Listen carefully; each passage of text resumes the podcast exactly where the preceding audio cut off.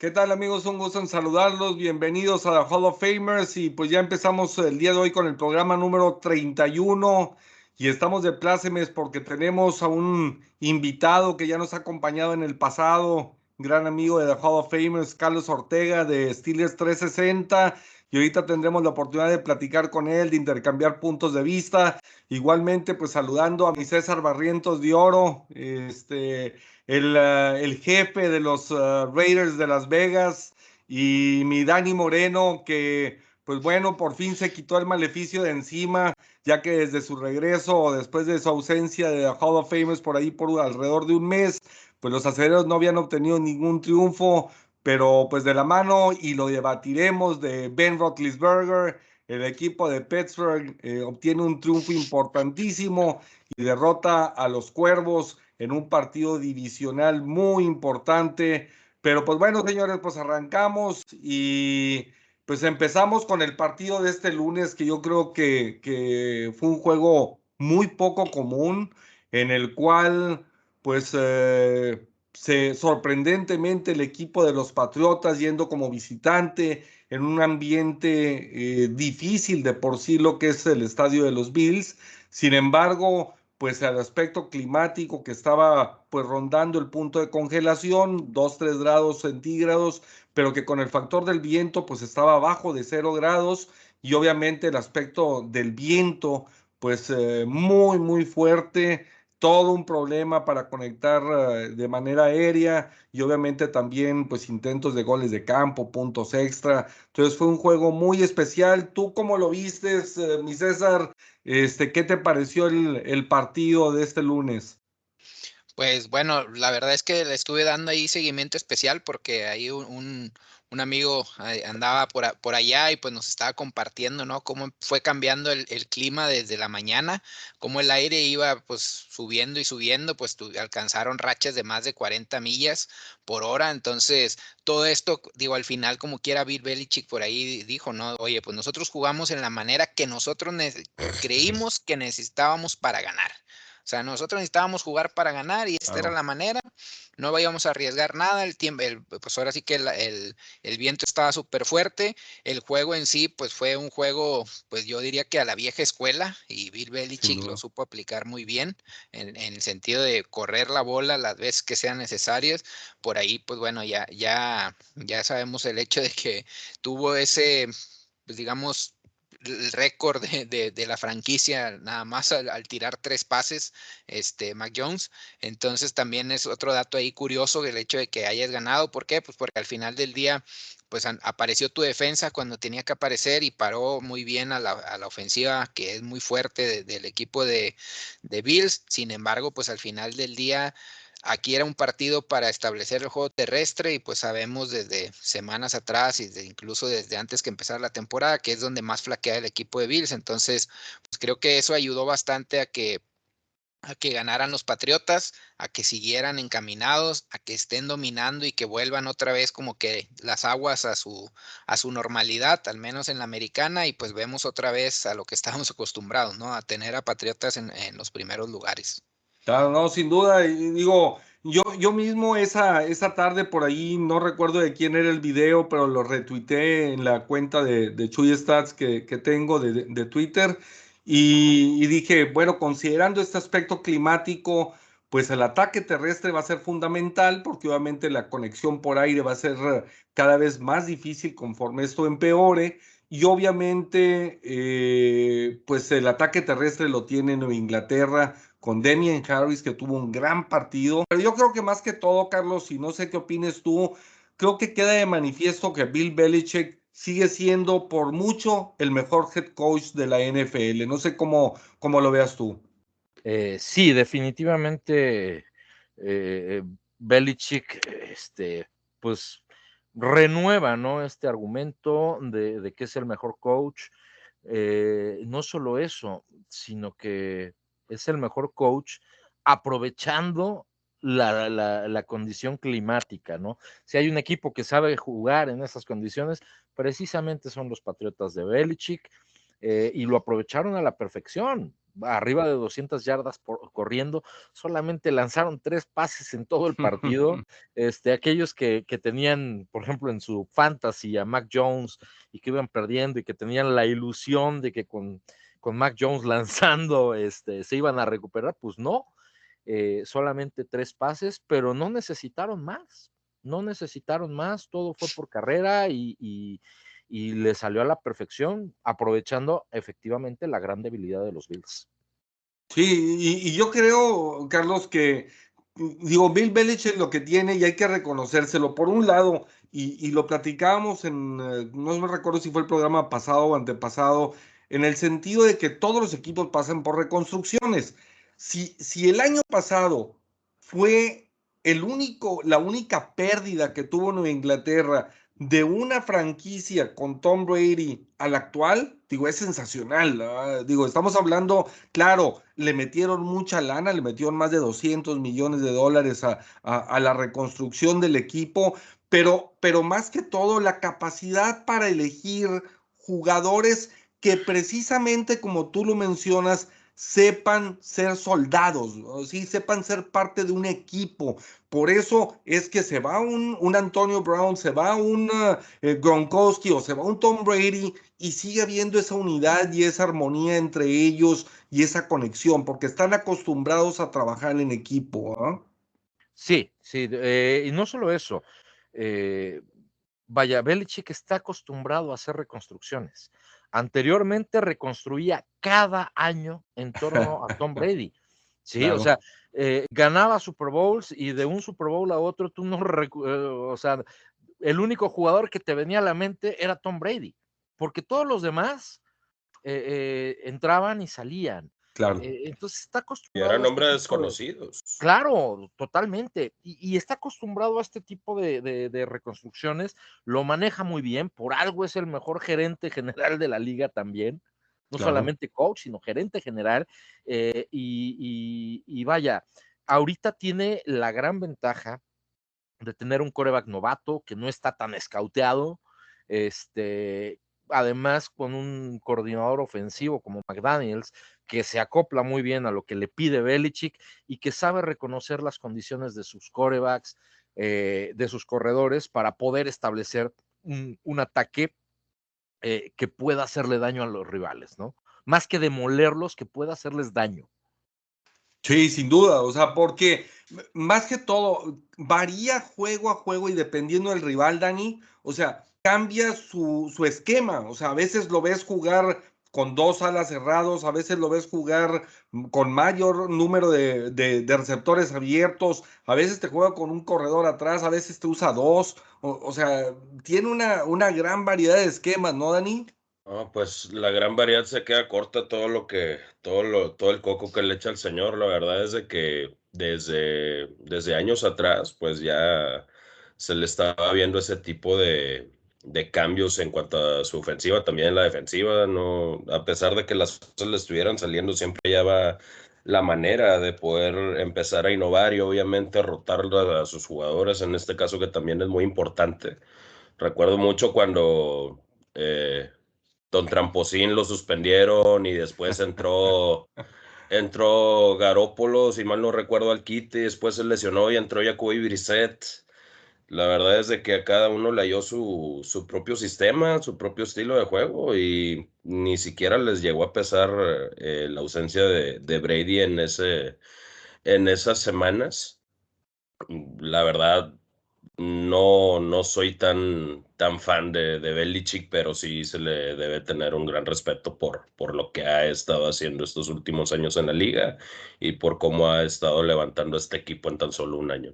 Claro, ¿no? Y, lo hizo en 2007 cuando la lesión de Brady, eh, que entró Matt Castle, si no recuerdo, si mal no recuerdo, fue el que entró, y, también lo llevó a, una marca de 10 ganados que a la mera hora no calificó, pero fue por criterios de desempate. Sin embargo, oye, 10 triunfos de 16 en aquel entonces, con un coreback que desde la semana 1, porque recuerdo que la lesión de Brady fue contra Kansas City en el primer juego de la temporada, Entonces, dices tú, es que impresionante. En, ese entonces, en ese entonces estaba el GOAT, que era Mar Sánchez Maigo, así que era muy difícil.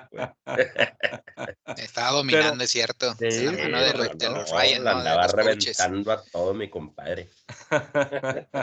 pero, pero digo, hay que reconocer, y, y, y Belichick es, uh, digo, la verdad es que muy astuto, juega e influye pues, en el rival, influye en su equipo, influye, influye en la afición, influye en los árbitros. O sea, la verdad de las cosas que, que, digo, para mí, yo creo que en la actualidad, con todo y su personalidad, que obviamente no nos es agradable a muchos, eh, esa forma de, de, atender a los medios y, cosas por el estilo, pues no es nada carismático el señor, pero de qué es bueno, es bueno. Digo, eh, eh, lo mencionábamos en algún programa donde él se la jugó en su yarda 30 contra Indianápolis, jugando en Indianápolis, ¿sí? Es, en, cuarta oportunidad. Y, y, ahora, años después, es la moda, ahora se la juegan todos en su propia yarda 30. Entonces, el señor era un adelantado a la época, él lo estaba haciendo en aquel entonces y, y él, cargaba con todo el riesgo que conllevaba el, el, poderse equivocar, porque ahorita si lo haces, pues es la moda y es que son las estadísticas y es la big data y, y no sé cuántas cosas. Entonces digo, e, es, es impresionante y, y ahora también tiene jugadores claves que él mismo selecciona. Matt Judon tiene 12.5 capturas de, de, mariscal de campo. Ya empató a Mike Gravel y a, Chandler Jones como, como los máximos en la, desde que se mide esto, desde 1982 a la fecha. Entonces, digo, tiene jugadores. El Demian Harris ahora tuvo ciento y feria de yardas, 64 en una anotación. Eh, tuvo 222, como decía Carlos ahorita. ¿Mandé? Solamente jugó una mitad. Una jugada del tercer cuarto de una carrera de 20 yardas y ella no, ya no vio más juego por su lesión. Claro, claro, pero, pero digo, la verdad es que, que clave, eh, digo, la forma de detectar talento, la forma de, de convencer del sistema a todos, y, y creo y la clave también es en el sentido de que cada quien juega un rol en ese equipo, o sea, el, desde Robert Kraft entiende, él nada más entra cuando tiene que entrar. ¿sí? Lo demás, lo deportivo, es de, es de Bill Belichick y de su cuerpo de entrenadores, donde incluso tiene un hijo de él allí, como decía Carlos, ahorita está McDaniel. Entonces, digo, la verdad es que, que es un, una organización que ha sido ejemplo independientemente de que nos guste o no, de que sea muy aclamada por la gente, pero ya quisieran mis vaqueros no llevar los veintitantos años de reconstrucción que llevamos y, hacerlo todo en un año.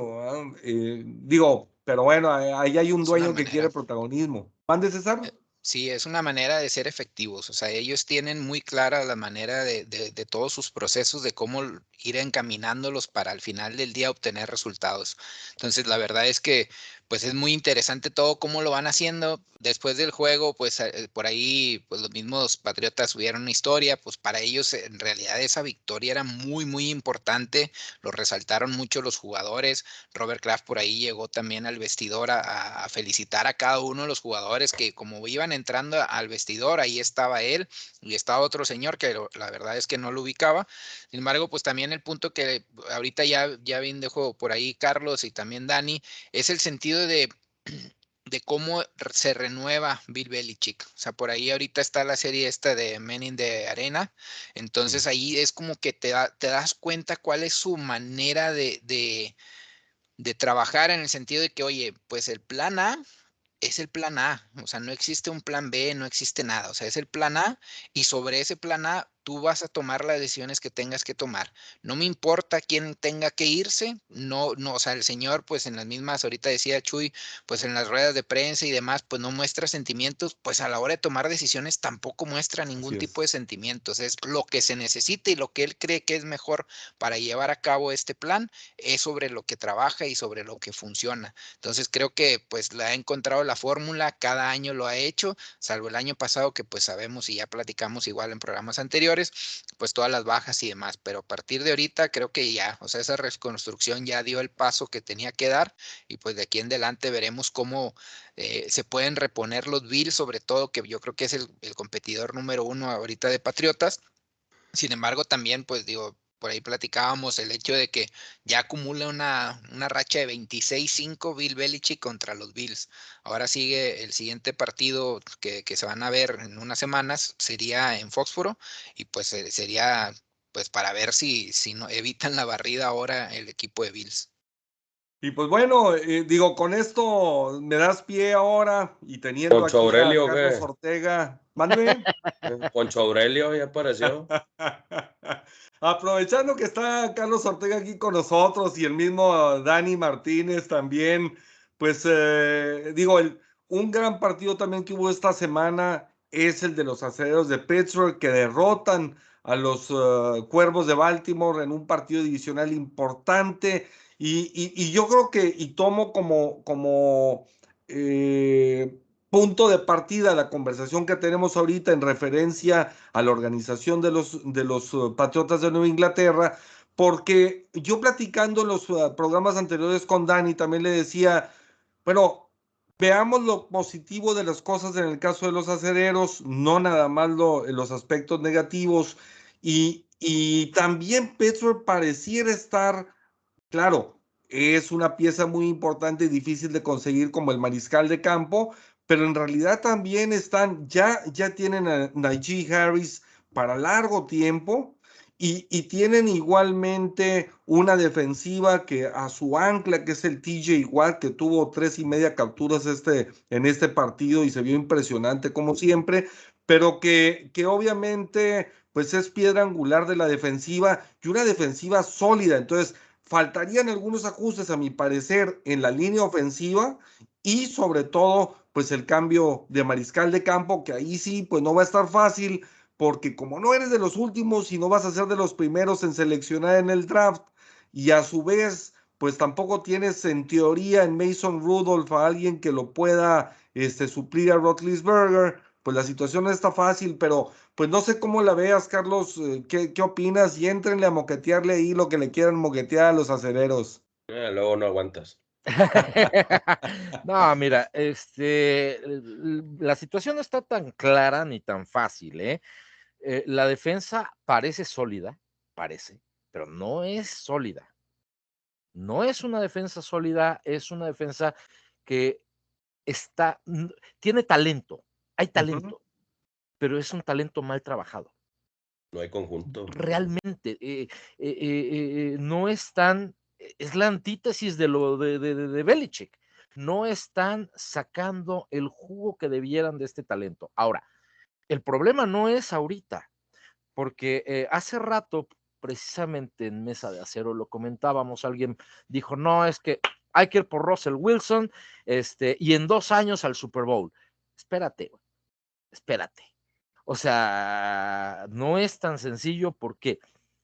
Porque en la defensa de entrada vas a perder a Joe Hayden. Ya, ya está, ya, e, él ya está fuera. ¿sí? Entonces vas a necesitar un corner nuevo, ya sea del draft, ya sea de la agencia libre, necesitas un corner, necesitas un tackle nariz, un ancla eh, para la línea defensiva. ¿Por qué? Porque ya vimos cómo los Lions corrieron como si tuvieran a Adrian Peterson y los Lions y los eh, eh, eh, y los Chargers y los Bears. corrió un Claro. Entonces, no hay esa ancla, necesitas un ancla. La defensa no está tan completa todavía. Vas a perder también posiblemente a tu safety fuerte, a, a, a, Terrell Edmonds, que termina contrato y no le no ejercieron la opción del quinto año. Ya tienes tres huecos y tres huecos muy importantes. ¿sí? Eh, en la ofensiva, nada más es un hueco. La línea defensiva eventualmente tendrá que mejorar. Son muchachos muy jóvenes, son muchachos eh, que tienen calidad, que, que, han ido mejorando en esta temporada, a pesar de que nadie ha dado un peso por ellos, han ido mejorando. ¿sí? Pero solamente tienes ese hoyo del coreback. Ok, sí, la posición más importante de todas. Pero, como bien dices, no vamos a estar tan altos como para agarrar a, un buen coreback. Y además, esta clase 2022 de corebacks del NCAA viene flaca. Viene flaquísima. flaquísima. Kenny Pickett, a quien hoy todo mundo coloca como el non plus ultra, es un cuate que el año pasado podía haber sido elegible. Era su cuarto año de elegibilidad y pudo haber ido al draft. Y no quiso ir al draft porque se iba a ir hasta la quinta, sexta, séptima ronda. Es un jugador que está en su quinto año de elegibilidad, que ya tiene 23 años para cumplir 24, ¿sí? Y que no tiene una carrera colegial tan sólida como para pensar que es tu coreback para los próximos 10 años. ¿Sí? Personalmente, no me importa si es Mason Rudolph, no me importa si es Dwayne Haskins, tiene que venir un cambio. Todo mundo habla de Mason Rudolph, que es lo peor.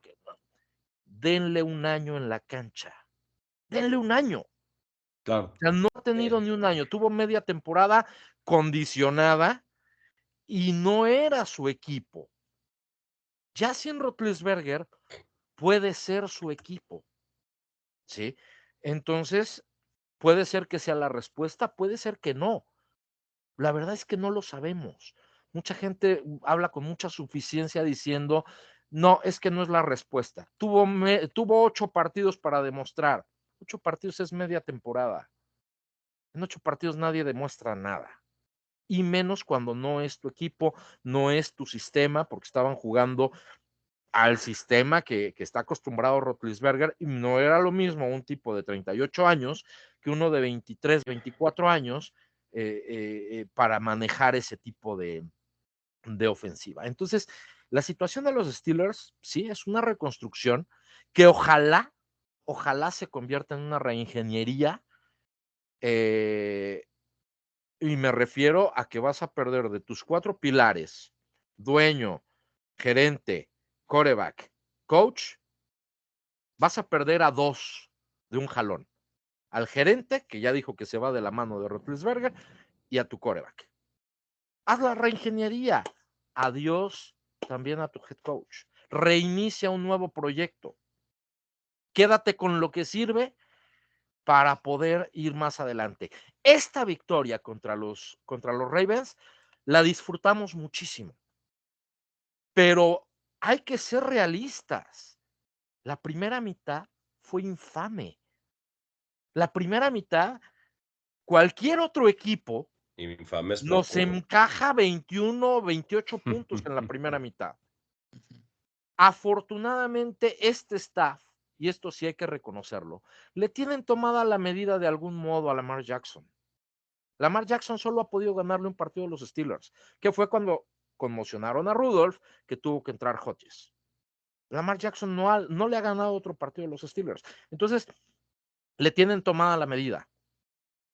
En este partido empezaron esta defensiva empezó jugando como lo venía haciendo en los anteriores partidos, permitiendo muchas yardas por tierra, con los linebackers tirados hacia la zona de los safeties, los, linebackers internos. este, e, empezaron permitiendo que la mar corriera, que los pasecitos cortos hicieran daño. Y de repente, a medio tiempo, alguien, no sé si fue Tomlin, si fue Austin, si fue Butler, no me importa quién fue, dijo, ah, ¿dónde he visto esto? ¿Quién le jugó bien al equipo de, los Ravens? ¿Quién? Ah, pues los cafés hace una semana y hace dos semanas los dos. Miami. ¿Cómo jugaron? Cover Zero. Vámonos a Cover Zero. Y toda la segunda mitad jugaron Cover Zero, acercaron a los safeties, acercaron a los linebackers y la cuestión cambió. Claro, ¿no? Y, de entrada. De, obligaron a Lamar a lanzar el balón. Claro, de entrada por ahí hay, tienen cuatro sacks o más en 21 ocasiones desde 2019 a la fecha. Son el equipo que más eh, tiene esta estadística, que es, que es impresionante. O sea, 21 partidos en, eh, en un lapso de dos años y medio. Digo, es una estadística impresionante. Entonces, basan parte de su, de su fortaleza precisamente en, estar presionando y darle poco tiempo al mariscal de campo contrario. Es la mejor forma de defender el, contra el pase. Claro, claro. Y, mira, este, lo de lo del el domingo eh, tiene mucha relevancia. O sea, desde 2007 no teníamos un jugador con más de tres sacks, con tres y medio sacks eh, este, en un partido. Eh, que lo logró James Harrison. La, la, última vez que los Steelers consiguieron siete sacks en un partido fue contra, también contra los Ravens, y el coreback era Jim Harbaugh, el hermano del, del actual. Entonces, imagínate cuántos años no han pasado. Sí, este, se jugó bien, se hicieron las cosas bien, pero nada más la mitad del partido. Afortunadamente alcanzó, pero pudieron sacar el partido los Ravens. Y fue de chiripa. Fue una chiripa porque además en la jugada de la conversión de dos puntos, ¿quién creen que se equivocó? El que se ha equivocado toda la temporada. Devin Bush fue y se quiso clavar a la línea cuando se dio cuenta que Andrew salió. Iba dos pasos atrás. Iba dos, exactamente. Y lo que provoca que, que el pase no se ha completado es TJ Watt con TJ Watt. Claro. Claro. Si no lo lanzaba, el lanzamiento, Claro. Si no, lo, si no lo lanzaba del lejado, se lo desviaba a la mano. Exactamente. No fue un pase lo, lanza por arriba y se lo desvía. Lo fue la ventana que lado, para tirar. Claro. Entonces, eso es un resultado muy engañoso. Eh, comentaba Harbaugh que, que él fue por la conversión porque sus corners ya no tenía, para el tiempo extra, ya no tenía corners, estaban lesionados. Yo no lo creo. Yo, creo que pensó Dijo, ya a ver. le habías avanzado un chorro, güey. Ya, ya le avanzaste, ya le anotaste, tienes momentum. Están vulnerables, sí. Claro. Entonces, y esto, pues, obviamente con una defensa que toda la primera mitad estuvo dentro de la cancha. Seis minutos de tiempo de posesión en la primera mitad. Es lo que te iba a decir ahorita. Ese es ahora sí que el, el tiempo más corto que, ha tenido los Steelers en las últimas 20 temporadas. O sea, seis minutos y medio estuvo la ofensiva dentro nada más. ¿Sí? Una cosa de locos. Exactamente. Entonces, sí, este, no hay que echar campanas al vuelo. Los Steelers no están para playoff. No lo están. Hay que disfrutar lo que queda. Hay que despedir bien a Rotlisberger y que venga lo que tenga que venir. Claro.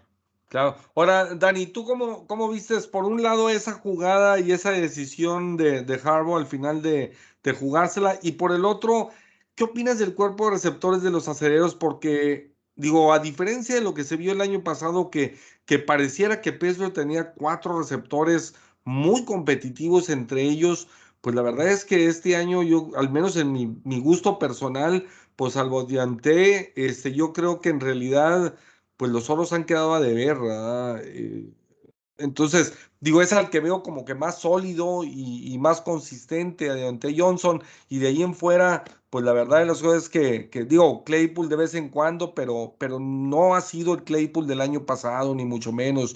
Obviamente mejorado en el caso del ala cerrado, pero no sé, ¿cómo, por un lado, cómo ves al cuerpo receptores y por el otro, cómo viste la decisión de Harbaugh? Bueno, empezando por la decisión de Harbo, porque a lo mejor en los receptores me voy a, me voy a explayar poquito más. Pues la verdad es que yo no lo culpo.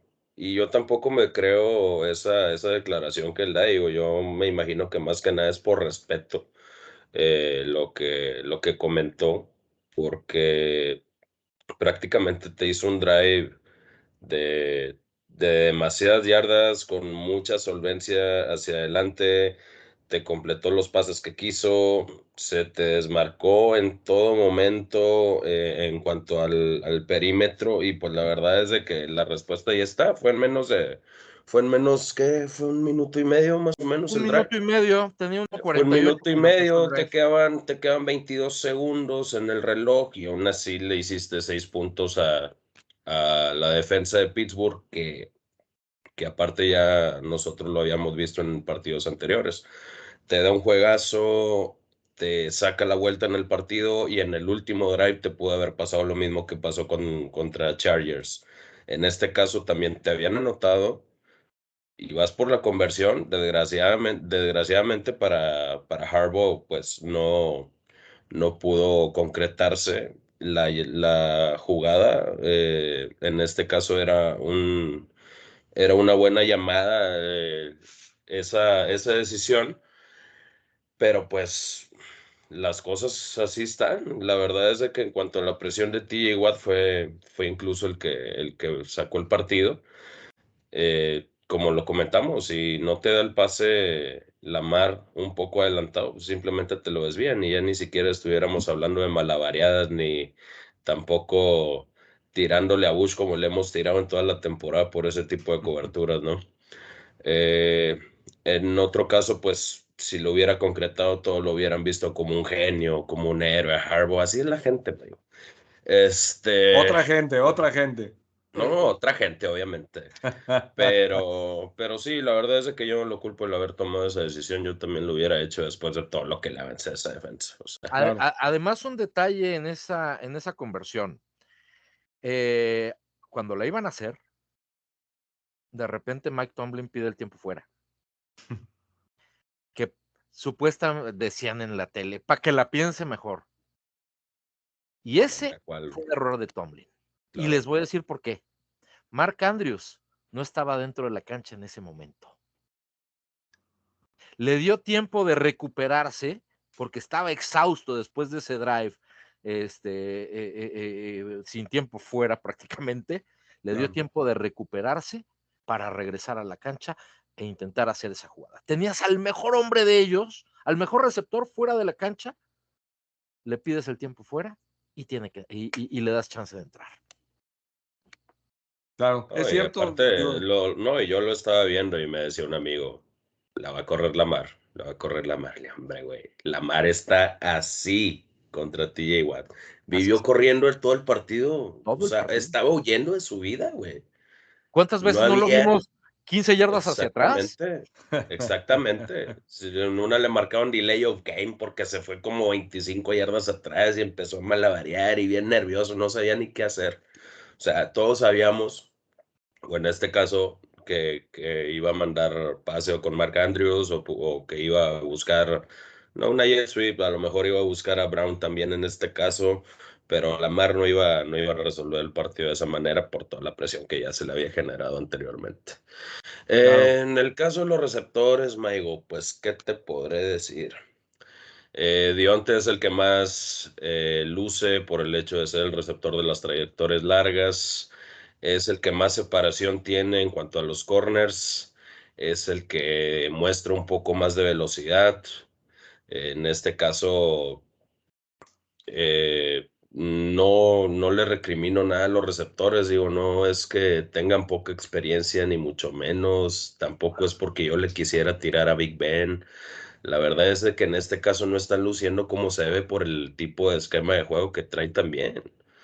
Eh, no, no es posible poder llegar a lucir eh, cuando, cuando tienes ese tipo de sistemas que prácticamente no, no te está dando de mucho. De nada te sirve nada más solamente ganar cinco yardas y después terminar en el suelo y después volverte a hacer otra y otra y otra. No, no creo que el problema en este caso sean los receptores. Eh, pues en este partido se vieron algunas jugadas buenas, pues en la segunda mitad con esos dos touchdowns de, de Deontay Johnson fue el que, el que llegó a resurgir, fue el que, el que nos puso en la pelea. Una tercera oportunidad muy importante de Claypool también.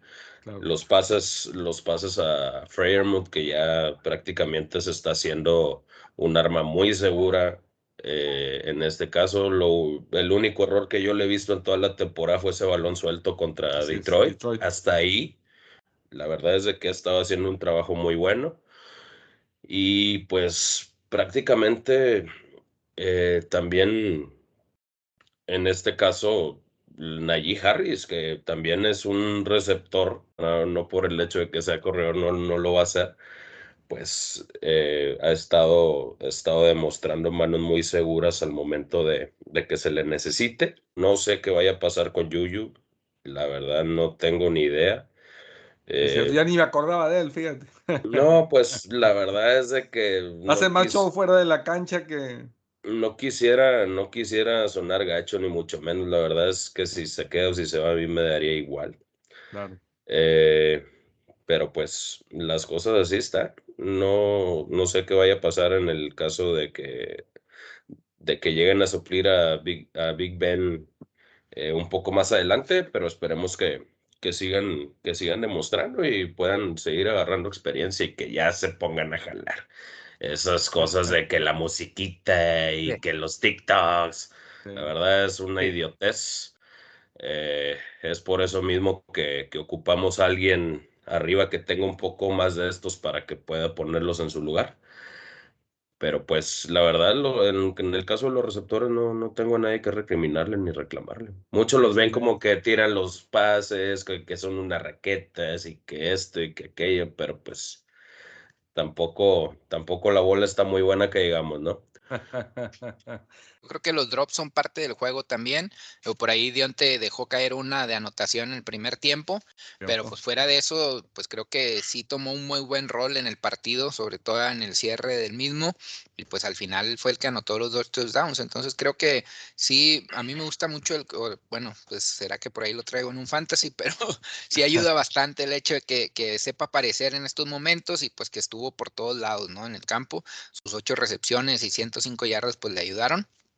Por otro lado, nada más para redondear un poquito lo que pues ya bien dijo Carlos, ya dijo Dani eh, acerca de este partido, pues nada más agregaría el tema de TJ Watt, que llegó a 16 sacks esta temporada con los tres y medio que logró, y esto lo hace como el segundo jugador que logra superar o al menos 13 sacks en cuatro años consecutivos se ha dado tres veces en la historia de la NFL. El otro jugador fue Reggie White, que lo hizo dos veces en cuatro años, del 85 al 88 y del 90 al 93. Por ahí, pues eso también te habla de la constancia que tiene este jugador. Yo creo que este año, pues es el que más encaminado puede estar para ser el defensivo del año y pues sigue dominando. ¿eh? No, y, mira. ah, pues no me duele, güey. Pues no, no, no es como que sea anti. No, no me lo, no vas, no me vas a mentir. Yo dije que teníamos el mejor defensivo de la liga y tú ah, dijiste que era Aaron Donald. Ah, yo amo a Aaron Donald, güey. Ah, bueno. no, y, sobre, sobre lo que sea. Y, y, además, en el caso de Watt, eh, para la franquicia, pues a partir de ahora cada, cada sack que consigue es un récord, ¿no? Lo más que se había conseguido en una sola temporada fue James Harrison eh, con, con 16 también. Este, entonces ahorita cada sack que consiga es un nuevo récord eh, y trae un ritmo brutal. Solamente hay cinco jugadores eh, que, han conseguido más sacks que Watt en las primeras cinco temporadas. Obviamente ellos ya con temporadas completas. Eh, uno de ellos es su hermano, este, otro es eh, Deacon Jones, este, Ray White, obviamente, Derrick Thomas, si mal no recuerdo, y, hay otro que se me va, pero son nada más cinco jugadores. Y trae ritmo, trae ritmo para, para conseguir, poder conseguir 24 sacks en esta temporada y dejar atrás las 22 de, de, Michael Strahan. Sí. Claro, claro. Sí, que, oye, por cierto, mi César, eh, en esta, y aprovecho para quitarme porque no me quedan bien los audífonos con este casco muy bonito de los uh, acederos, pero ponernos la gorra mientras eh, y, y, así poder ajustar bien los, los audífonos. Pero un total de, de de los ocho, de los ocho líderes divisionales en esta semana, eh, dos de ellos no jugaron, ¿sí? no tuvieron participación en esta semana, y, solamente los Cuervos de Baltimore fueron el único líder divisional que perdió precisamente contra Pittsburgh. Entonces, eh, creo que, que, conforme se acerca la recta final de, de la temporada, los equipos líderes y los equipos sólidos eh, se empiezan a ver cada vez más constantes y se empieza a ver quiénes son los candidatos para llegar por ambas conferencias a, los respectivos campeonatos de conferencia. No sé qué, cómo los veas tú y qué opines de, de, esta semana, lo que, lo que sucedió y el accionar de, de todos los equipos. Sí, pues ahí me, llama la atención los Ravens, eh, que como bien dices, pues es el líder de la división, porque pues en parte tampoco es como que lo han presionado mucho los Bengals, que también han, han sorprendido con derrotas de más de 40 puntos. El anterior fue contra Browns y esta semana ahora contra Chargers Pero por otro lado, también los, Ravens tienen cuatro juegos que no superan la barrera de los 20 puntos, entonces es bastante preocupante el hecho de que caigan así. Eh, pues igual, la semana pasada Lamar tuvo un partido horrible de cuatro intercepciones. Este juego pues no se vio tan diferente, a pesar de que sí movieron un poquito mejor la bola. Sin embargo, pues eso de tener cuatro partidos sin superar los 20 puntos, creo que es un dato ahí interesante y que les puede afectar al final del día en el cierre.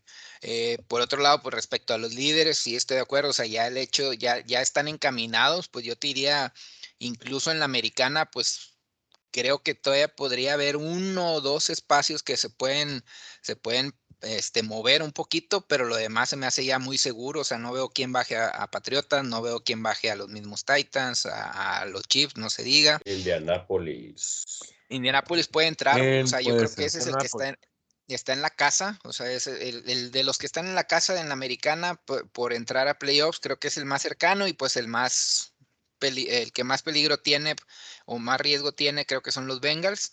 Entonces, y por ahí a lo mejor Chargers, ¿no? Que Chargers de repente te da un muy buen partido y pues se vuelven a caer y vuelven a ser los Chargers de siempre.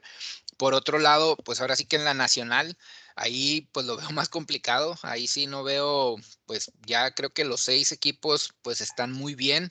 Por ahí el único que podría hacer algo y pues esta semana no, no, nada más no se vio y pues le dio la primera victoria a los Lions eran los vikingos pero veo difícil que salga incluso Washington. O sea, Washington por ahí va a tener un buen cierre, sobre todo en divisionales. Podría ser que si Eagles aparece y pues ahí la minchomanía de esta semana pues se, hizo presente. Obviamente si regresa eh, Hurts pues va a jugar el titular. Sin embargo, creo que ellos por ahí pueden ahí todavía empujar un poquito más, pero la nacional ya se me hace como que más cantada. Los equipos que están abajo a pesar de estar cerquita, pues no los veo con, un nivel para mantenerse. Los Niners, que ahorita están en lugar 7, creo que son los que se están enrachando de mejor manera, estableciendo un muy buen ataque terrestre, haciendo que, Jimmy G tire la bola cuando sea estrictamente indispensable. Y fuera de ahí, creo que pues no hay otro equipo que pueda, pueda entrar o que pueda estar empujando en la nacional. Fíjate, eh, hay, un, hay un dato muy interesante.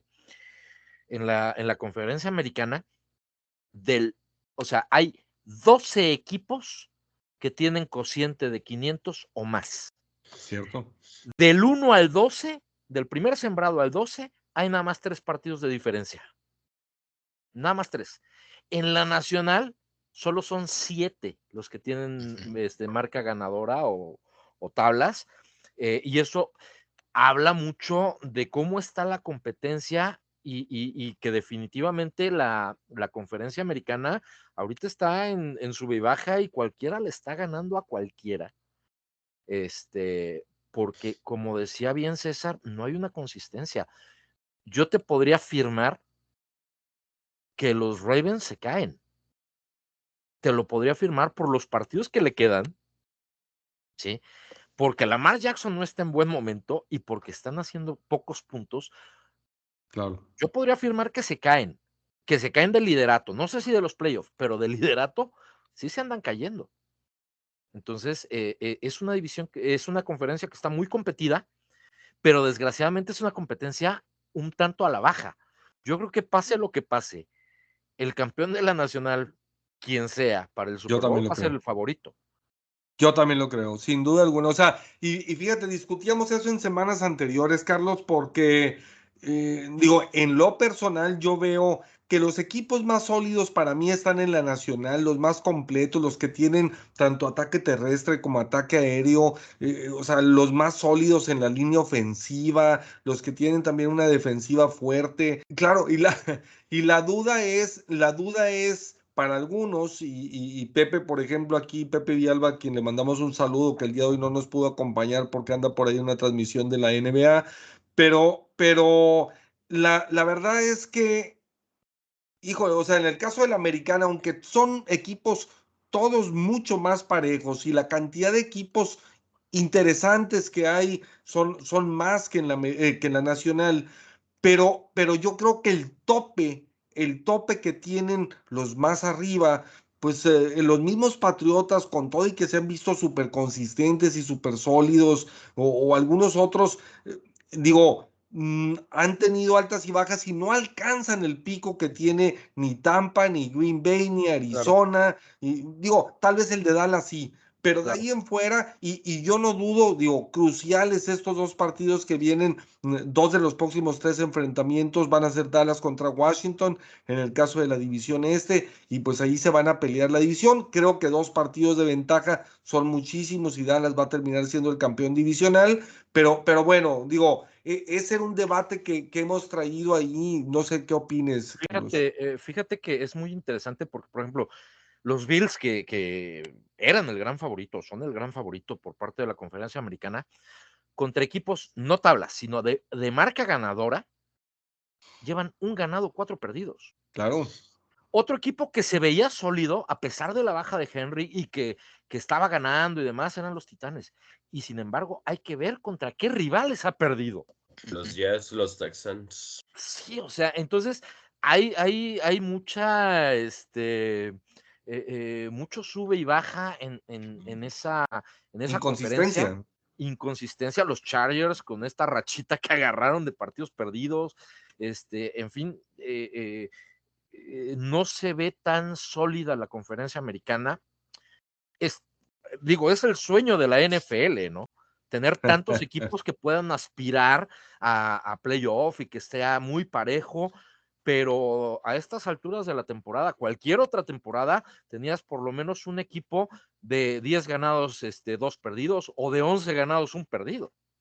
Claro, yo, yo en la americana veo como los más sólidos, eh, no sé qué opines, César, veo como los más sólidos en cuanto a consistencia, porque los equipos explosivos están en la nacional, Sí, o sea, Tampa te anota de volada cuatro o cinco anotaciones, este Green Bay igual, Arizona ni se diga, pero, pero en la americana es más, yo creo que predominan y los más destacados son Tennessee, eh, los Patriotas y, para mí Indianápolis. Y precisamente por esa consistencia, un ataque terrestre sólido, eh, fuerte, bien establecido eh, y, y por el otro lado, porque también Carson Wentz ha tenido una muy buena temporada, Obviamente todavía no alcanza el, pico más alto de su capacidad a mi juicio, pero ha tenido una temporada sensacional y, Jonathan Taylor pues ni se diga. Entonces, eh, y en el caso de la Nacional, pues sí, obviamente como te digo, los equipos explosivos. Entonces, ¿qué, por cuál te inclinas o cómo ves uno y otro, César? Yo sigo pensando que en la medida en que Titanes recuperen a Henry, eh, pues a finales de, pues si este mes puede estar o inicios de enero, creo que pues ellos se convierten para mí en el, en el número uno, puesto que lo que habían demostrado, sí, ya aún con Henry pues perdieron contra los mismos Jets, sin embargo, pues ya creo que en esas instancias cambia mucho la perspectiva, el tema de, del plan de juego y demás, pues te puede ayudar bastante. El otro equipo que por ahí no te escuché mencionarlo, pues son los Chiefs, que al final del día siguen teniendo sus... Le, saqué la vuelta, güey. tienen sus armas. Ya, están volviendo a. Sí, pero los Chiefs, este, pues la verdad es que pues, al final del día, mientras sigan teniendo Andy Reid, pues eh, siguen siendo contendientes y van a seguir estando e-, en, esa conversación. Empezaron tarde, pero pues es diciembre, o sea, ya diciembre aquí es donde empiezas a ver a los Patriotas empezó tarde. Claro. También. Pero son pero yo creo que fíjate que lo de Patriotas siento que empezaron muy pronto, o sea, su, su, curva ascendente fue muy temprano, digámoslo así, entonces no sé qué tan sostenible sea para efectos de terminar bien diciembre y que puedan entrar, o sea, que en enero les alcance. Eso es lo, único ahí que, que, le puedo dudar, pero la defensa de Patriotas está espectacular, salvo ahora la lesión que tuvo por ahí Phillips, e, este, el D-back, que al final salió lastimado. Judon se lesionó. No vi qué tanto salió, pero este, de lo que pude leer hoy, sí fui a, Philips, que es el que puede tener un poquito más largo el tema de la recuperación. Entonces, pues en, en, realidad los Patriotas siento que sí están bien, pero pues no sé qué tanto puedan ah, llegar en, un mejor ritmo, ¿no? Yo le voy más a, estos equipos que ahorita les decía, los Chiefs que pueden encaminarse fuerte ahora en diciembre y pues nada más, esos serían los de la, los de la americana. Por la nacional, pues ya regresando Murray con los Cardinals, pues ya empiezan a tomar ahora sí otra vez a retomar o agarrar este ritmo y pues les puede ayudar bastante a encaminarse a playoffs. Más bien para, para pues alcanzar incluso ya y asegurar lo que es el, la posición número uno y estar a full en, playoffs con un coreback recuperado, con Hopkins también recuperado al 100. Entonces creo que ellos pues están súper fuertes. Por otro lado, pues el tema de, de, empacadores, que por ahí ahorita decía Carlos, el hecho de que Raven se puede caer, pues también le toca jugar contra empacadores, entonces ese va a ser un muy buen partido ahora en, unas semanas. Entonces creo que eh, la nacional sí, o sea, definitivamente los equipos top, o sea, los primeros tres están súper sólidos y no se ve cómo se puedan bajar, ¿no? O que puedan caer de nivel y están bien balanceados sobre todo. Ahora, empacadores, pues tiene la baja de Aaron Jones, en la medida que también en que se recupere, pues otra vez vuelves a tener un, el, arma, el arsenal completo a la ofensiva, entonces eso ayuda bastante en estos juegos también que han involucrado a los otros receptores. Creo que la nacional en estos tres son más fuertes que cualquiera, a, mi gusto, cualquiera de los tres que puedan salir también de la, de la americana. No, y mira, de la americana, los Patriotas tienen un handicap en contra muy fuerte, que es el coreback. O sea, nunca, en cincuenta y tantos años, nunca ha llegado un novato al Super Bowl. No creo que vaya a ser este año. Si no llegó en su momento Rotlisberger, si no llegó Mark Sánchez, que tuvo gran temporada de novato, si no llegó, llegó hasta la final de conferencia contra nosotros precisamente. Si no llegó este eh, Dak Prescott en su momento, que también tuvo una gran temporada de novato, yo no creo que este muchacho vaya a llegar al Super Bowl. Sí, digo, e, es, eh, será algo interesante que tendremos que ver, porque obviamente, eh, como decíamos ahorita, la, la ventaja de no tener un gran playmaker ofensivo, que sí hace falta en los momentos cruciales, eh, eso por una parte, pero por el otro lado es que no dependes tanto de un solo jugador. Sí, eh, digo, tal vez Damien Harris sería el más importante eh, que tendrían ahorita, porque eso sí descompensaría y obligaría al equipo de, de, Nueva Inglaterra pues a, jugar mucho más por, por aire, Pero, pero yo creo que, que teniendo también a, a, un Bill Belichick, cuando tienes tanto entrenador que está en su primer año, su segundo año, que apenas va agarrando vuelo, etcétera, y, tantos equipos cuyos mariscales de campo son tan jóvenes y que también les falta a algunos de ellos llegar a instancias tan importantes, pues la verdad es que, por ejemplo, porque tú ves un, Justin Herbert y es, es, impresionante y ves las estadísticas que, tienes y, eh, que tienen y son monstruosas. Tiene 15 juegos de 300 o más yardas en, en, lo que lleva de su año y medio jugando, ¿sí? O sea, nadie ha pasado de 10 en la historia en sus primeros dos años, ya lleva 15 de 300 yardas. O sea, el pelado es, eh, es monstruoso, es sensacional. Joe Burrow es un gran mariscal de campo. Tal vez eh, otro que sería muy latoso si llega a la, postemporada, el equipo de Miami, que como quiera se ha embalado. Eh, digo, hay veces que, algunas cosas nos llevan a otros reflectores. O sea, el mismo caso de Warren tiene unas estadísticas impresionantes que han sido opacadas porque obviamente el receptor abierto de Cincinnati pues es el que, sobre todo con las primeras semanas que tuvo, pues, pues borró este, a todos los demás del mapa.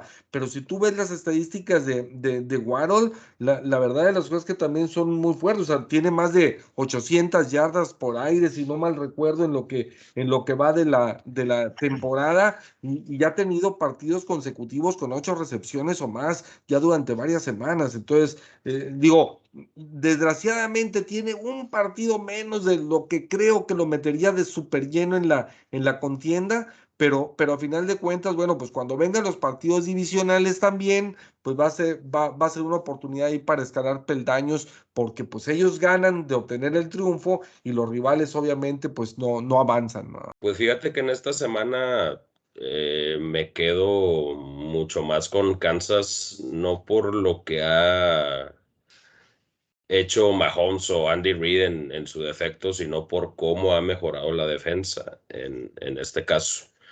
estamos de acuerdo que los primeros partidos eh, eran un desastre, recibían demasiados puntos, no hacían ninguna jugada importante, no hacían turnovers, eh, se le resbalaban todas las tacleadas. La verdad es de que sí ha estado muchísimo mejor en cuanto al accionar la defensa de Kansas. Obviamente yo no la veo como una defensa top, ni tampoco estoy diciendo que es la que, que sea la que vaya a ganar los partidos. Yo sigo confiando mucho más en el esquema ofensivo de Andy Reid con, con Patrick Mahomes y todas esas armas que tiene.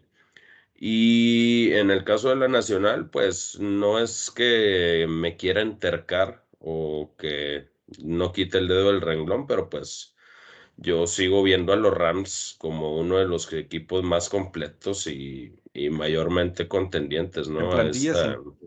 sí, digo, en este caso no es que sea algo muy importante, pero pues el regreso de OBJ que ya te está notando incluso nuevamente, ya lleva dos juegos consecutivos con, con una anotación lo van a estar enrolando mucho más en cuanto, en cuanto al estilo de juego. Obviamente Cooper Cup sigue siendo su receptor principal. Eh, el tándem de corredores, que la verdad a mí se me hace aceptable con Sonny Mitchell y Henderson. Mucha, mucha gente eh, tal vez no los pele porque no es algo tan explosivo, pero la verdad es de que están siendo muy cumplidores en este caso. Claro, yo César, no sé qué opines, pero, pero y también quiero conocer el punto de vista ahorita después de ti, de, este, de Carlos. Para mí, el equipo más sólido y más fuerte de todos siguen siendo los Bucaneros de Tampa Bay, y por mucho, ¿sí? O sea, tienen una gran defensa que obviamente ha tenido lesionados sobre todo en la parte profunda, pero, pero ofensivamente tiene un arsenal que es impresionante. O sea, por donde le buscas, o sea, de, de, de, ala cerrado tienen, aunque ha venido a la baja por sus lesiones y todo, pero tienen a Howard, que es el más, el menos utilizado ahorita, tienen a Braid, tienen a, digo, obviamente al monstruo de Gronkowski. Eso nada más ya lo ha cerrado. Tienen, tres opciones, ¿verdad? Pero tienen a Godwin, tienen a Evans, tienen, o sea, a Antonio Brown, eh, o sea, y, tienen a Jones y a, eh, Fournette de corredores. Y también Fournette se ha vuelto en un gran receptor ahora, muy bien utilizado con, con los pases pantallas y con todo. Ha tenido una gran temporada Fournette yo, creo que de lo más consistente del equipo. Y, y, obviamente nos dejamos llevar porque ahora hay un Arizona que tiene 10 ganados, porque ha hecho mucho ruido este año este Aaron Rodgers desde la mm, previo del arranque de la temporada y todo el tema de COVID, y porque ha tenido un muy buen año Aaron Rodgers.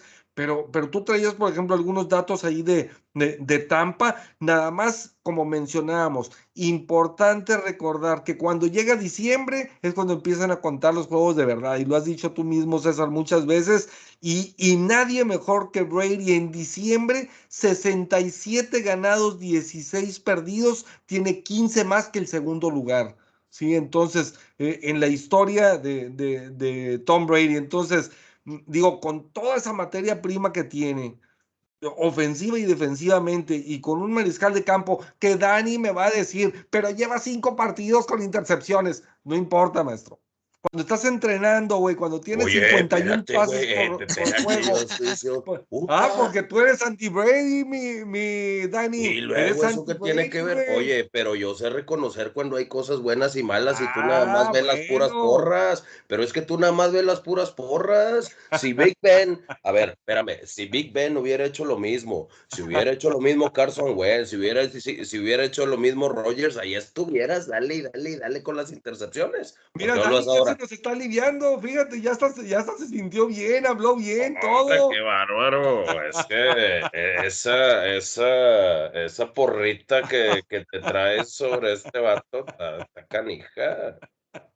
¿Tú cómo lo ves, César? A ver. Mira, ahorita que acabes tú, bomba, me das la palabra y ese equipo yo no lo veo tan impotente que tú digas. Sí, Rocklisberger lo prendió tanto. sí, sí, se, se ganchó. Y, eso que tuvo chance de hablar de Tomlin y demás, y no, ahorita ya como que vino a aprenderse más con Brady. Vamos a pues hablar con argumentos, como se debe, no con datos. Bueno, pues yo sí te voy a dar datos, compadre. Ahorita tú entras con los argumentos, güey. el, tema es de Tom Brady, pues ahorita en esta semana, pues eh, ganaron a los Falcons y esto significa que pues tiene un récord perfecto contra los, eh, los Atlanta Falcons, que llega a 10-0.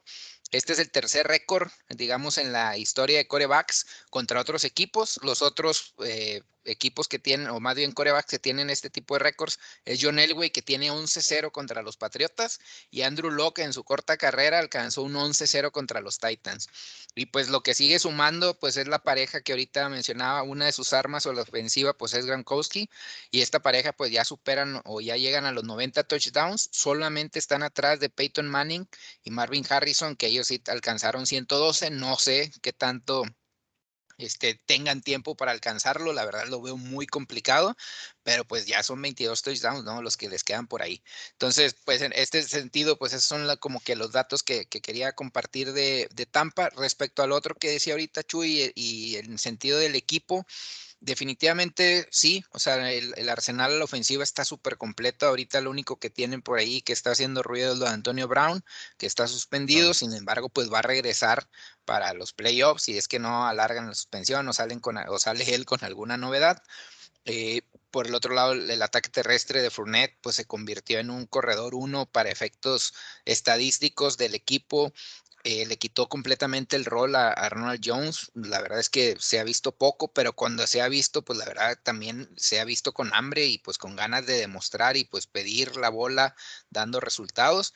Por otro lado, la defensa, pues vemos o si nos seguimos encontrando con equipos que, que pues no terminan por correrle. Hace unas semanas hablábamos de que, oye, pues está muy bueno el enfrentamiento de Jonathan Taylor contra Tampa Bay, pues Tampa Bay los, lo paró a que no, no corriera o le cortó la racha de, de, de ocho juegos de más de 100 yardas. Y en ese sentido, estás hablando que tienes un arsenal ofensivo muy bueno, la defensa también es, tienes playmakers Tienes coaches en la defensiva con Todd Bowles, que, es, una, es una máquina también, un buen genio de ahí defensivo. Tienes a Bruce Arians, que está también a todo dar, y Byron Leftwich, que se ha encontrado bien con Tom Brady. Pero yo creo que la clave, sobre todo en este momento que está cerrando eh, la temporada, es el hecho de que tienes saludable tu roster. O sea, no tienes, les digo, salvo lo de Antonio Brown, que venía por ahí lesionado las últimas semanas, todos los demás están sanos si ves el, reporte de lesionados de, Tampa Bay, pues en realidad las, ausencias luego se dan por, por, temas de que son veteranos, pues ves que Tom Brady se toma el día, no entrena, o a lo mejor Gronkowski tampoco, pero pues fuera de ahí, o sea, están completos. La verdad es que creo que eso también ayuda bastante, que no han, no han sufrido bajas así considerables. La secundaria por ahí es donde más flaquean. Ahora van contra los Bills, que igual ahorita platicamos más de eso, pero pues vamos a ver cómo un equipo de Bills que de entrada sabemos que no corre la bola, pues ahora sí va a tratar de ganar por aire todas las yardas que no pudieron hacer ahora en el partido pasado.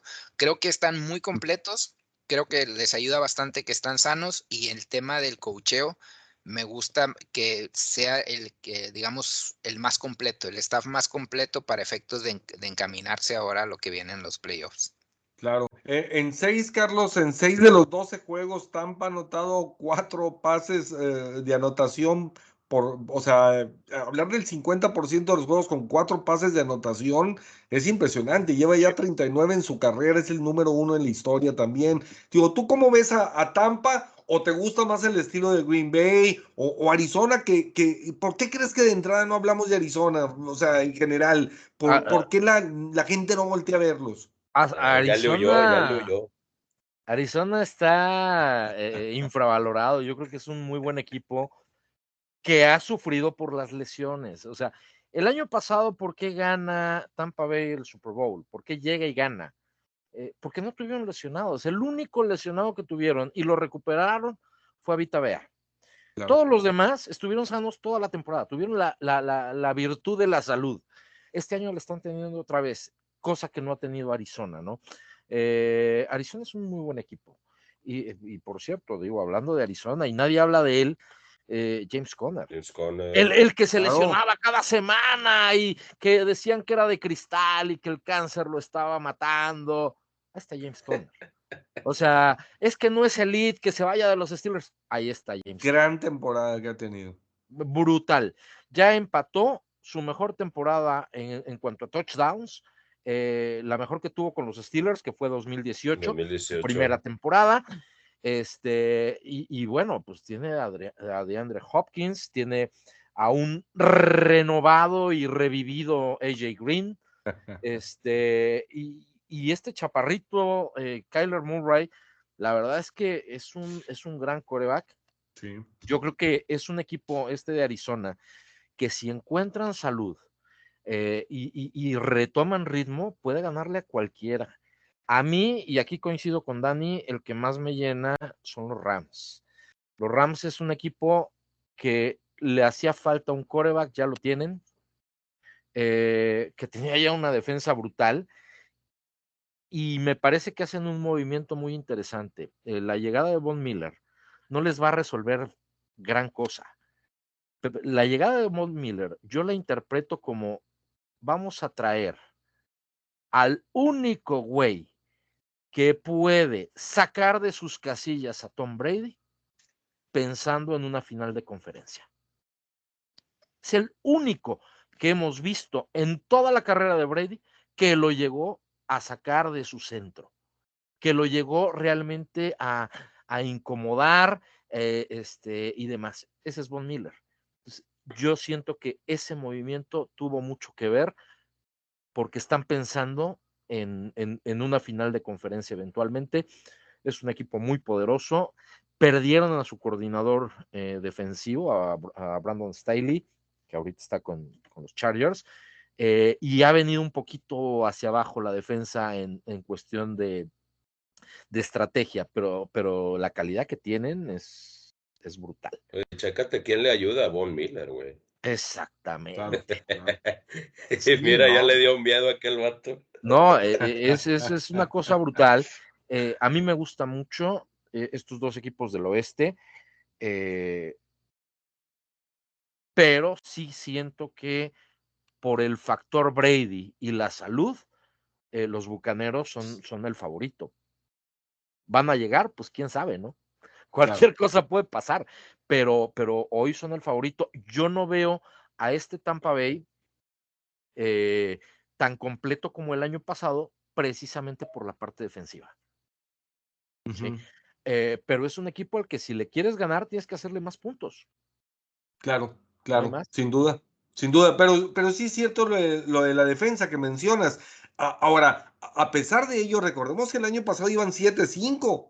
Ahorita van 9-3, o sea, en realidad contra el año pasado se están superando, ¿ah? se están, están rebasando lo, realizado el año pasado, al menos en el tema numérico. Y, y, obviamente, como decían ahorita, se empiezan a recuperar sus lesionados, Gronkowski que ya volvió hace dos juegos, este, etcétera. Entonces digo, no, hay, no, no los podemos descartar. Yo creo que por la experiencia que tienen y como tú decías, el plantel y todo, es que el Arsenal es tan impresionante y, lo que decíamos ahorita, la estadística esa de cuatro pares de anotación, o sea, te pueden hacer 30, 40 puntos por partido, pues ¿cómo lo haces? ¿verdad? Digo, Obviamente la gran diferencia o el gran tema podría ser el ir a jugar sobre todo a Green Bay en el frío en enero, pero, pero ya pasó el año pasado. ¿ah? Sí, sí, es correcto. Eh, eh, que además esto que, tocas de, los touchdowns, eh, el otro día me, decían, es que ¿por qué ya estás descartando a los Steelers? ¿Por qué no anotan? Ese es el principal argumento. Eh, tiene más touchdowns anotados el equipo de los Jets. Los Jets anotan más touchdowns que los Steelers. Super Jets. O sea, caray, ¿qué, mayor argumento? los Tejanos y Jacksonville. Exactamente. Creo que entre estos tres equipos, entre Arizona, yo descartaría un poquito a Green Bay porque es un equipo que las lesiones lo han maltratado mucho. Eh, pero en el caso de Arizona, eh, eh, los Rams y, y, Tampa Bay, me parece que ahí está el, ahí está el bueno para el Super Bowl y como quiera, digo, demostró Arizona que incluso con suplente supo ganar, porque ganó dos de los tres partidos en que estuvo ausente Kyler Murray y, su receptor abierto. Entonces, y, por el otro lado, en el caso de los carneros, 42-0 cuando van ganando al medio tiempo, son la, la racha más larga que, que prevalece en la actualidad. Pero bueno, señores, pues si quieren, nos vamos a la siguiente semana y, a ver qué opinan de los partidos que, que tienen donde, a ver, échale, mi Dani, ¿querías decir algo? No, no, no, no, no, no. no. Échale, compadre, échale. No, no, no, me, lo, me corres. Pues bueno, digo, la verdad es que viene una semana 14, a diferencia de la anterior, donde pues veía los partidos y decía, al menos por el tema de las marcas, pues batallé para conseguir cinco juegos, eh, porque realmente había muchos equipos de cinco o seis ganados peleándose entre ellos. Ahora veo partidos importantísimos. Ahora batallé y no podía mantener seis. De entrada en sexto y en quinto lugar puse precisamente a los de la división norte de la conferencia americana.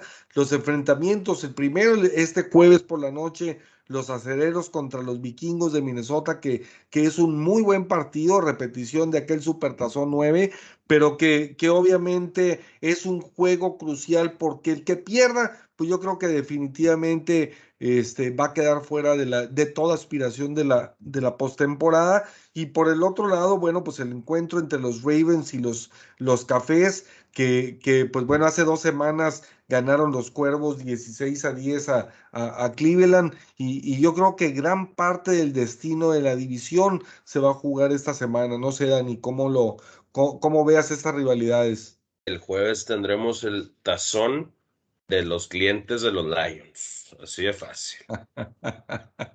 Ese partido no fue empate, Maigo, fue derrota y ustedes bien lo saben, no se me engañen. Este, pues, pues una rivalidad que, que ya prácticamente, pues, se llegaron a dar sus buenos topes, como tú lo has mencionado en ese Super Bowl.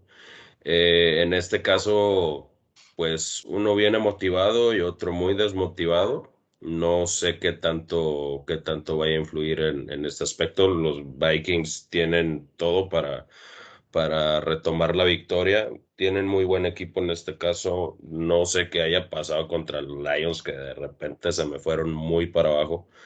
Pero la verdad es de que en cuanto al accionar que se les ha visto, la verdad, Mattison a mí se me, se me hace un buen jugador, es un buen suplente, está, está cubriendo bien la posición de Alvin Cook. Justin Jefferson, que obviamente sabemos que, que es un excelente receptor, al igual que, Increíble, ¿eh? que Tillen. Y pues Kirk Cousins, que, que no ha sido Kirk Cousins esta temporada. La verdad es de que ha hecho muchas cosas diferentes y ha estado presente en cuanto se le ha necesitado. No creo que, que vayamos a, tener el mismo accionar que se, que se demostró en esta última mitad contra, contra Baltimore. Eh, la verdad es de que los frontales de, Minnesota pues generan buena presión y a lo mejor el, el Big Ben ahí, ahí, va a andar soltando los balones antes de tiempo o corriendo por su vida, aunque ya no corre, ¿verdad?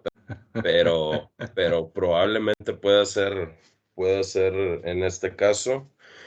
Eh, pues esperamos la victoria, pero la verdad es que ya, ya estamos un poquito, un poquito resignados. Yo, yo veo favorito a, Vikingos para, para, que puedan retomar esa, esa posibilidad de playoffs.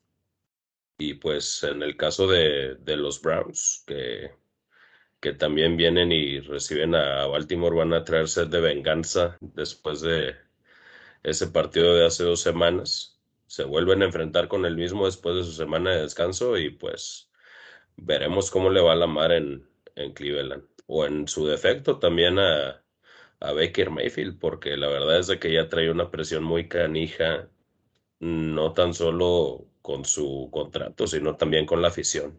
El partido número cuatro, para mí en el, ah, en el ranking que hice, el número cuatro es el de los Raiders, tus Raiders de Las Vegas, y los jefes de Kansas City, que hace dos semanas los jefes apalearon a, los Raiders 41 puntos a 14. Entonces, ¿tú crees que algo cambie en estas dos semanas, eh, para bien o para mal de Las Vegas?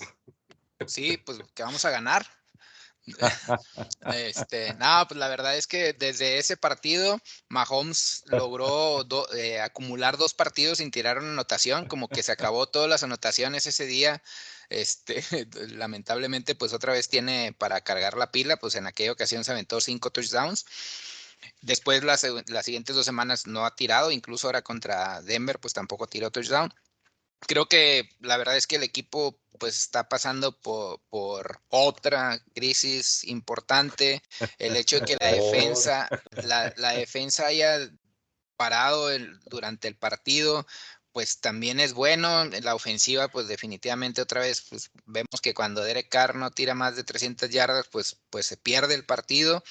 Eh, este juego yo creo que es el que más he notado donde ha fallado en temas de lectura, sobre todo pegó duro el hecho de que no tengamos, uh, no tuvimos a Waller.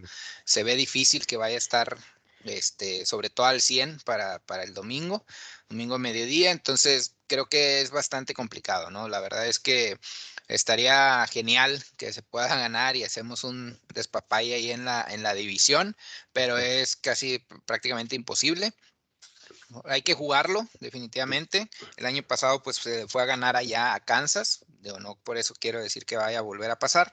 Sin embargo, creo que no tenemos ahorita tantos argumentos. Por ahí Perryman salió lastimado, que es nuestro líder en, ahora sí que del, linebacker líder y de la defensa, que ha jugado bastante bien. Entonces siento que, que no tenemos muchos argumentos para, para, para para defender, digamos, este partido. Sin embargo, es un juego divisional y este tipo de juegos divisionales por ahí es donde un poquito pica más el orgullo a los, equipos, sobre todo a los que, que, están en desventaja y eso le da un poquito de hándicap para acercarse más. Esperemos que hayan aprendido las lecciones de, de hace dos semanas, donde pues sí nos pasaron por encima. Entonces, no hay mucha, de mi parte no hay mucha esperanza. De hecho, pues a esa hora juega mi niño, entonces difícilmente voy a ver este, a lo mejor el tercero, cuarto, el último cuarto. Eh, grábalo, güey. sí, no, eso no hay bronca, pues digo, tengo el Game Pass, pero, pero sí, este, no hay mucha esperanza, compadre, la verdad. Entonces. Compadre, usted no se agüite, yo le entro por ah, usted. Ya le ganaron el año pasado en Arrowhead. Y tienes que confiar en el mejor slot de la liga, así que. Sí, tú, compadre, lánzate con todo para volverte a ver tan contento como así.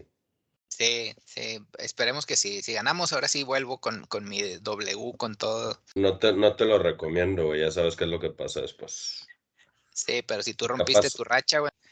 Eh, pues no, pues, la verdad, en temas estadísticos, Michu, pues no hay, no hay mucho, digo, e, es, es, digo, sé que la liga en general ha estado como una montaña rusa hacia arriba, hacia abajo, pero los Raiders, pues ahora sí que son los que vivo semana a semana más, más pegado, pues es súper, súper notable. Claro, oye, mi César, con Dani tienes una escapatoria todo este año que, que fácilmente le tumbas ahí sus Ws y sus no sé cuántas cosas que te tira. Tú nada más dile, pero nosotros no perdemos con los Leones de Detroit. Y se acabó el asunto. Sencillito. Se acabó. Fácil. Hasta, hasta mi compadre Tan con Jacksonville me puede tirar carro. Definitivamente. No, sí. De hecho, pues regresando un poquito a esos juegos, pues sí, sí si hubieras, si este juego fuera el domingo, como se me va a empalmar con el de Raiders, no, estaría genial, güey. Imagínate llegar a ver el cuarto cuarto, ahora sí que vas a ver lo mejor, porque pues los vikingos como que siempre van ganando, van ganando, y en el cuarto cuarto se caen y luego como que vuelven a ganar, y pues los Steelers también, eh, pues están hechos para cerrar bien. Entonces creo que hubiera sido ideal que este fuera el juego del domingo, pero pues, no, no, no pasó. Viene diciembre, mes caótico, es el, pues a ver cómo está el clima, bueno, tan, como la temporada, güey. Tan caótica con la temporada, mucho más. Porque no, hombre, ya no se puede más, compadre. No sí. Este, fue diciembre todos los meses. Güey, todo, todo, Salvo septiembre, salvo septiembre. Todo, toda la temporada ah, es diciembre, güey. Septiembre, güey, septiembre estuvo de lujo.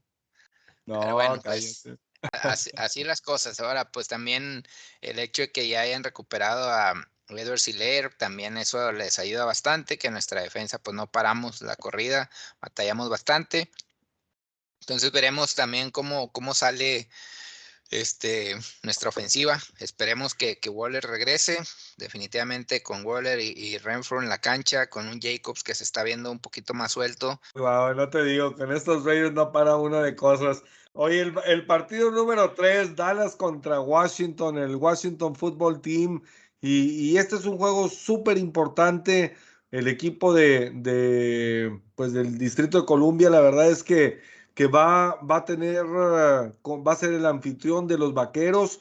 Y, yo creo que aquí se decide en gran parte la, la temporada, porque obviamente de, de, salir vencedor el equipo de Dallas, pues yo creo que ahora sí ya difícilmente podrá alcanzarlo, al menos el equipo de, de, Washington, tal vez Filadelfia, habrá que ver también qué es lo que, qué es lo que hace, pero siento que ha sido bien enrachado Washington, lleva cuatro partidos en fila este, ganados y, y, pues obviamente este va a ser una, una difícil enfrenta porque pues se detestan entre ambos, es una rivalidad de muchísimos años, una rivalidad muy importante. Creo que, que es fundamental el, el, hecho de que le den más juego a Pollard, que, que ha tenido una gran temporada. Eh, habrá que ver eh, que sigue evolucionando a Mari Cooper, que es un jugador clave, pero que desgraciadamente nunca está en los momentos importantes. Obviamente Schultz ya volvió a tener cinco, cinco recepciones en el, en el partido anterior y, y más que todo la clave, pues el regreso de Marcus Lawrence a la defensiva después de su de su lesión de, de, este, de la pierna y que regresa ya desde el partido contra, contra Nueva Orleans, tiene un gran encuentro y pues bueno, ahora eh, yo creo que a la defensiva pues es una visión súper importante y un partido vital para lo que es la división este de la, de la conferencia nacional que, a final de cuentas, desgraciadamente, Washington pues tiene muchos lesionados, sobre todo en su línea frontal defensiva, sobre todo Chase Young, que, que pues fue el alma del equipo la, la temporada pasada. Pero, pero bueno, pues nos vamos al encuentro número dos y, los carneros. Como, uh, dato, Maigo. Échale. Como dato, Tom Brady abrió ese camino de los Redskins, de, de Washington, perdón. Es correcto, es correcto. Claro, claro. Digo, obviamente después de, de, haberlos derrotado la temporada pasada en los playoffs, pues bueno, este habría que habría que revivir la bomba. Este, rivales como esos. Habría que revivir rivales como esos para ver si los volvemos a enfrentar en la, en la. Dije, no, es verdad, me, me traicionó el subconsciente. El partido de los carneros, eh, mi Carlos, contra los cardenales, es el segundo partido que puse yo en el ranking. Es un partido muy interesante.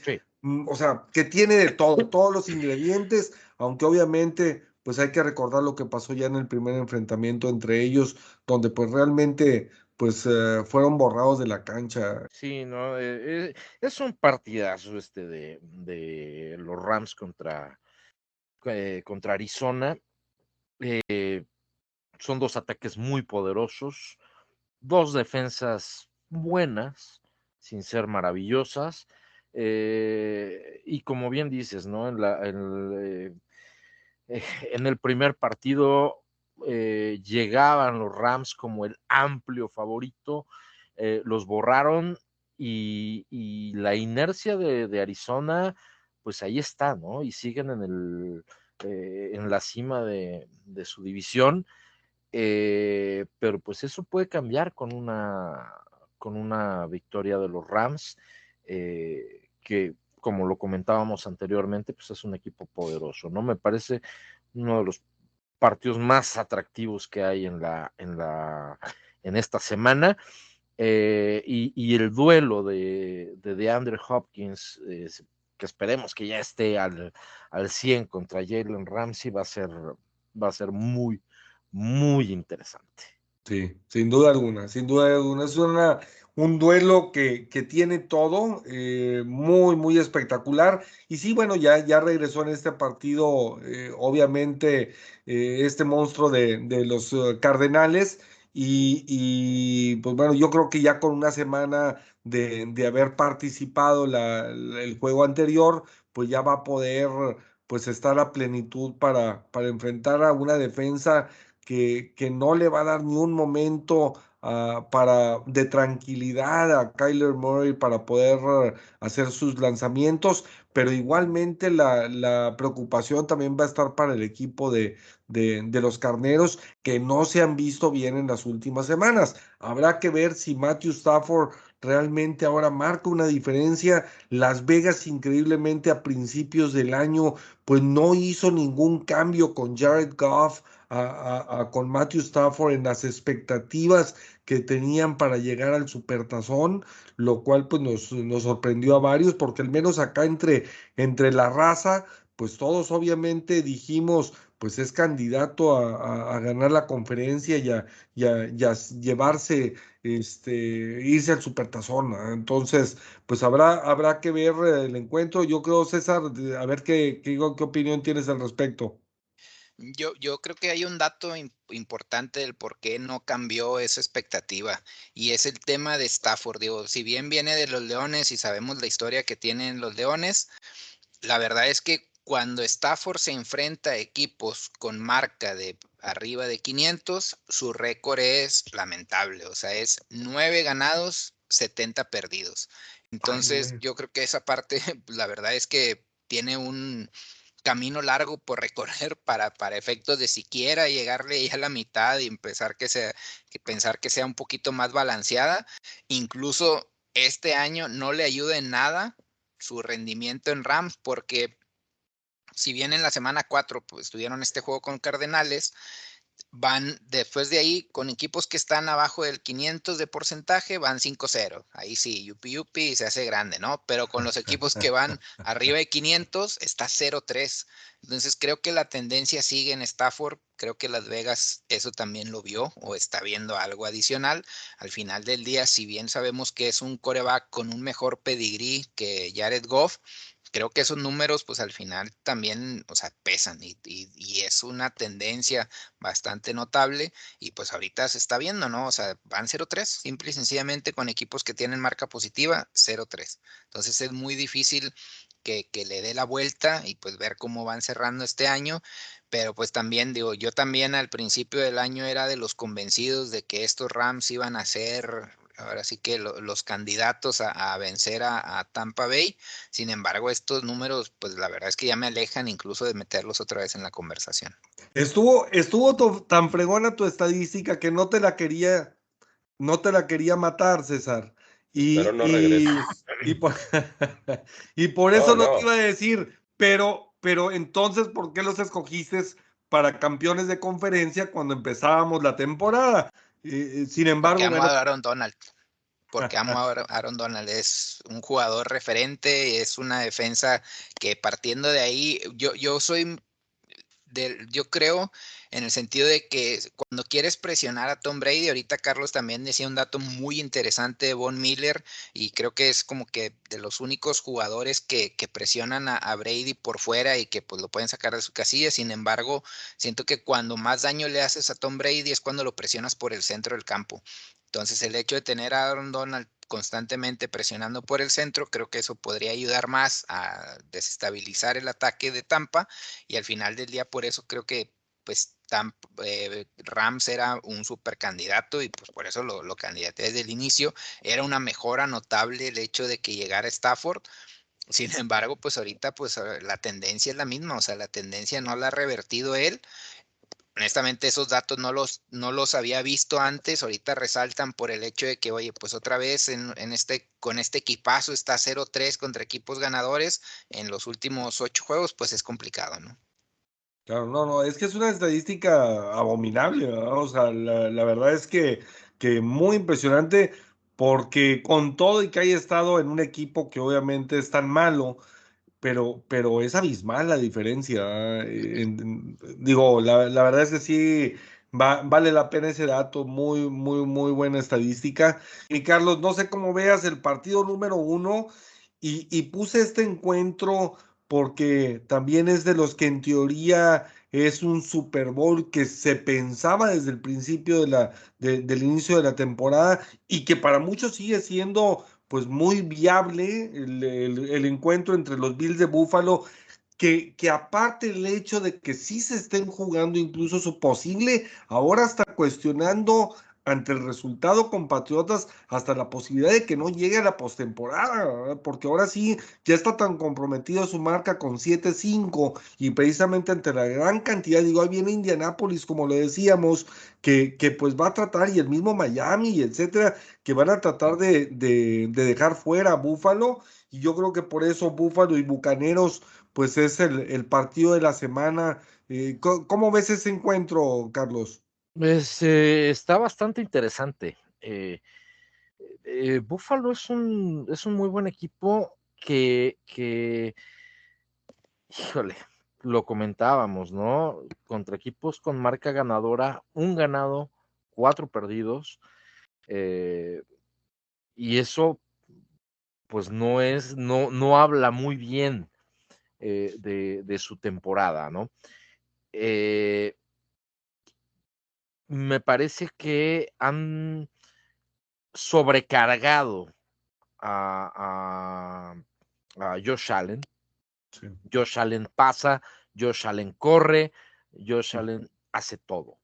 Eh, y, se olvidan de que es un coreba que pues es todavía muy joven, está en, en su cuarta temporada. Eh, y si no lo, especialmente si no le, si no tiene un corredor que le descargue el trabajo, pues simplemente vemos lo que hemos visto eh, en varios de estos partidos, ¿no? las bajas que han tenido en la, en la defensa son importantes, eh, particularmente la de eh, el corner, este White. Eh, y por ahí es por donde puede atacar Tom Brady. Es una defensa que es buena en términos generales. No tiene nombres que espanten a nadie, no tiene un Aaron Donald, no tiene un TJ Watt, no, pero es una defensa que hace, que hace bien el trabajo. Eh, sin embargo, repito, la, el, desequilibrio que genera la ofensiva, pues les puede jugar en contra, ¿no? Yo creo que aquí vamos a ver, eh, como bien dices, si realmente están aspirando a algo. Hoy son el sembrado número 7. O sea, de ser el número uno, de estar en el candelero, se cayeron hasta el, hasta el número 7 de la siembra y, y vamos a ver qué tan capaces son de sostenerse ante un rival de verdad. Sí, pues a eso súmale que, pues, digo, el hecho de Brady contra Bills, pues no es la primera vez que sucede y pues han pasado 35 juegos que ha tenido Tom Brady contra ellos. El récord pues es tranquilo, 32-3, entonces creo que es algo interesante por ahí.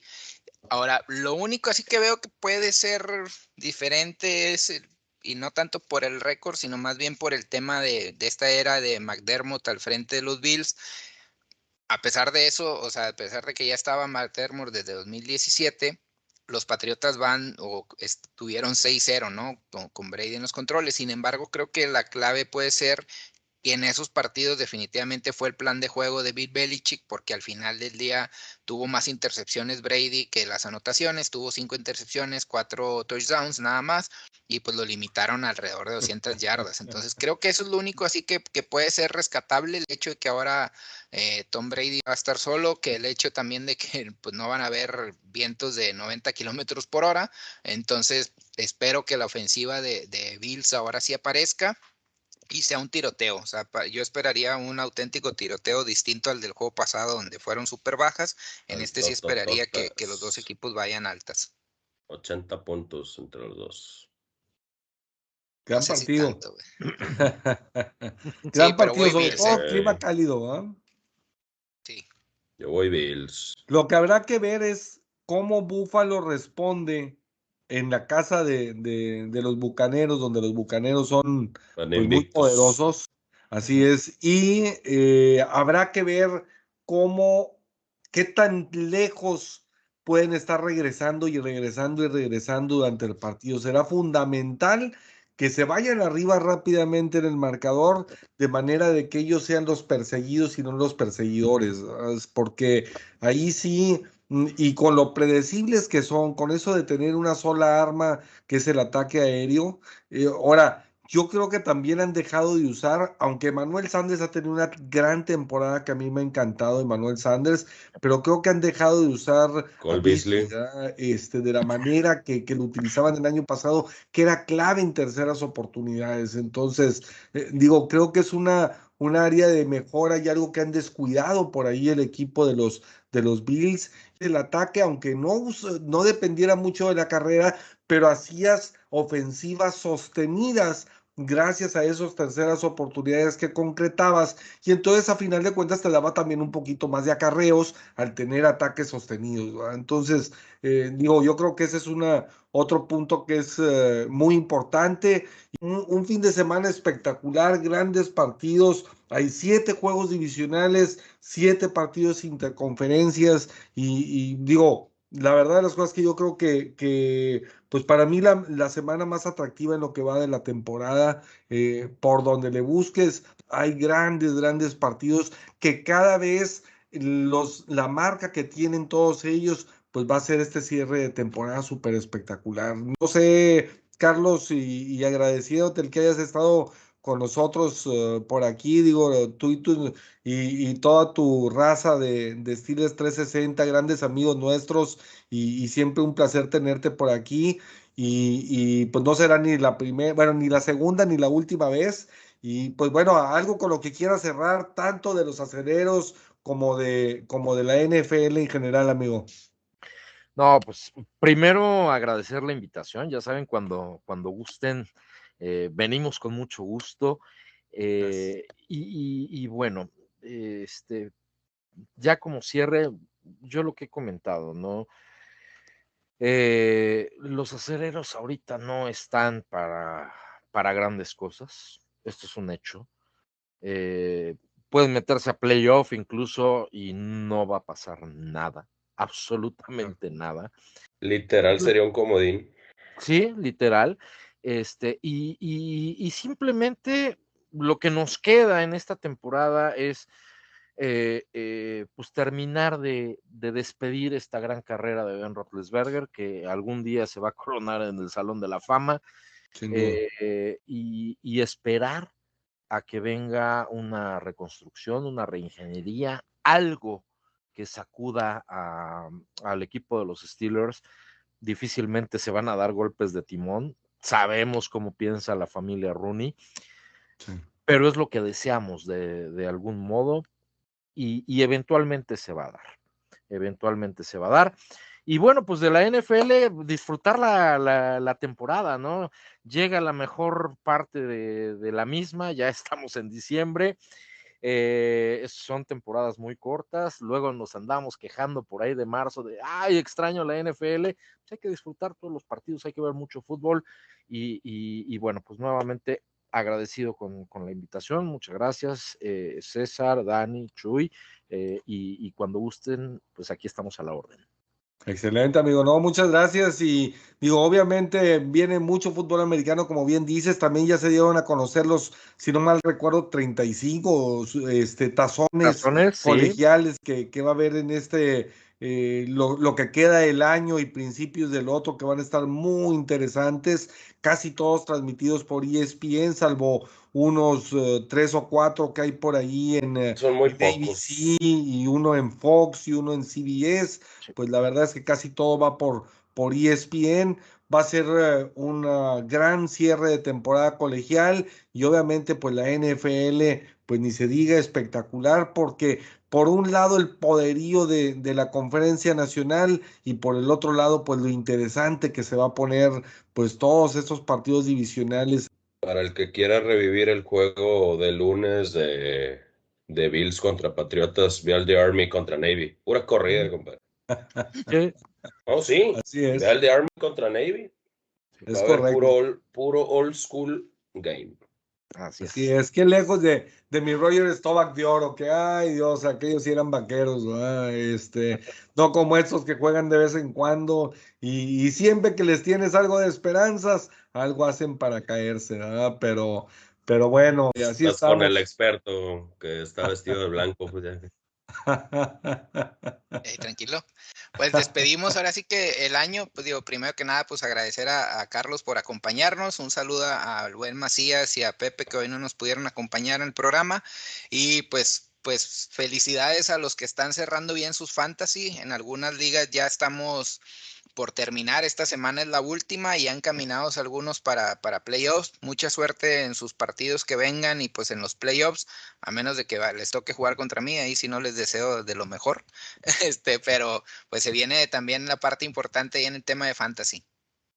Así es, así es, César. Digo, va a estar también uh, este, al rojo vivo por ahí. eh, algunos fantasy sí que tengo, sí estoy del cocol, pero otros me está yendo muy bien, entonces pues hay, hay de todo por ahí, ¿verdad? pero viene muy interesante el En cierre. los Mira, yo- A ver, dale, compadre. Sí, yo, yo voy 13-0 en un fantasy que tenemos ahí. Ah, la 13-0. fregada. Pero aquí es cuando me caigo. o sea, si los acereros empezaron 11-0 el año pasado, exacto. que no empieces tú 13-0, compadre, pues, pues hombre. ¿Qué te digo? ¿Qué te digo? Pero bueno. Exijo, pero exijo de una manera tremenda mi bono en los picks por haberle atinado a que los Lions ganaban. Eso no se escapan, güey, ¿eh? No, no, es que hay, ya que, hay, que después de ser, que, hay que ser arriesgados, compadre. Yo exijo ese bono, si no me retiro. ya después de la supermotivación que habían adquirido, este, empatándole a los aceleros, pues bueno, digo, ¿qué, qué más desde ahí? No, El equipo de, de Detroit cada vez más fuerte hasta que, pues bueno, pudo derrotar ahora a los, no, con, a los con pobres esa, con esa victoria de los Lions ya agarré a Wiwiki en mi fantasy y es el que me va a hacer campeón. Excelente, que, que no, pobre, pobres leones. Es más, ahí, ahí te dejo una última pregunta. ¿Qué opinas tú después de ver a los Leones de Detroit y ver toda su temporada? Dan Campbell, gran motivador porque al final de cuentas es difícil mantener una escuadra que, se, que semana tras semana tras semana pierde, que cabe aclarar que hasta la fecha van 26 partidos en lo que llevamos de la temporada que han terminado en la última jugada del encuentro. Y de esos 26, cuatro han estado involucrados los el equipo de los Leones de Detroit. Un ganado que fue este y tres perdidos. Entonces, ¿tú qué opinas de Dan Campbell y tú qué harías si fueran los Leones de Detroit? ¿Qué haría? Pues imagínate si yo con, con mi equipo que, que dices que es de los mejores de los 70 para acá, ando así. Imagínate Lo si le dicen los fueran los números, no Lions, yo. compadre. No, yo sé. Imagínate si le fueran los Lions, compadre. No, fíjate que la verdad es de que, pues, desgraciadamente es un equipo que me agrada, no por cómo juega, sino por el corazón que le echan, pero desgraciadamente en últimas instancias es donde se me van para abajo. Yo no lo veo como el, me- como el peor equipo de la liga, honestamente. Yo veo peor a los Jets, yo veo peor a los Tejanos, e inclusive a los, Jagua- a los Jaguares de Chiapas.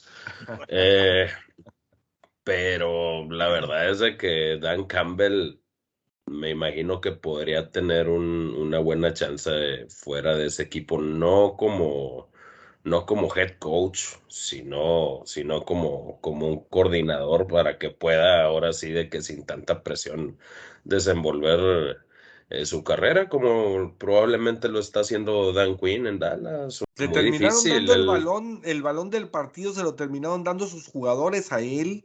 Sí, eh, yo creo que, que había demostrado en diferentes partidos, eh, digo, montones de engaños por un lado, y luego él tomó hace cuatro encuentros las riendas de la ofensiva. Eh, digo, ha intentado todo, lloró en el podium diciendo que pues lo que quería que ganara su equipo para por los jugadores que se han entregado. Jared Goff fue y saltó y festejó con él este, al final. Y, y, pues bueno, digo, esos son que, que de antemano, pues mi César y yo como que ahorita no queremos saber nada de Leones. Por el fútbol también como que, como que los Leones ahorita no son nuestro, nuestro equipo Nuestro favorito ah, o, nu- Sí, o la- nuestro animal preferido, pero, pero bueno, que, sí, La Dani. verdad, la verdad que muy contentos por, por esta victoria de los Leones, ya lo merecían. Ya llevan dos ganados. El que el juego contra nosotros también fue una victoria para ellos y una derrota para nosotros. Así que, pues contentos por ellos y agradecidos por también habernos hecho conocer a la novia de Jared Goff, ¿no? Ah, hombre, claro. Sí, ¿eh? Qué bien feliz. Sí, sí, sí. Oye, Dios. que aún Eso iba a decir, compadre. Dios los bendiga. Pues excelente, señores. Pues un gustazo en saludarlos y, y pues a prepararnos, a poner de una vez la carnita asada y a preparar este, la cheve, los refrescos, todo lo que cada quien quiere en su casa para disfrutar con amigos, con la familia, pues de este fin de semana de NFL que va a estar sensacional. Y mi Dani, como siempre, despide el programa con tu este, connotada solicitud. Nos despedimos, sino antes decir, fuera Tomlin. Saludos, señores. Pásenla excelente. Abrazo.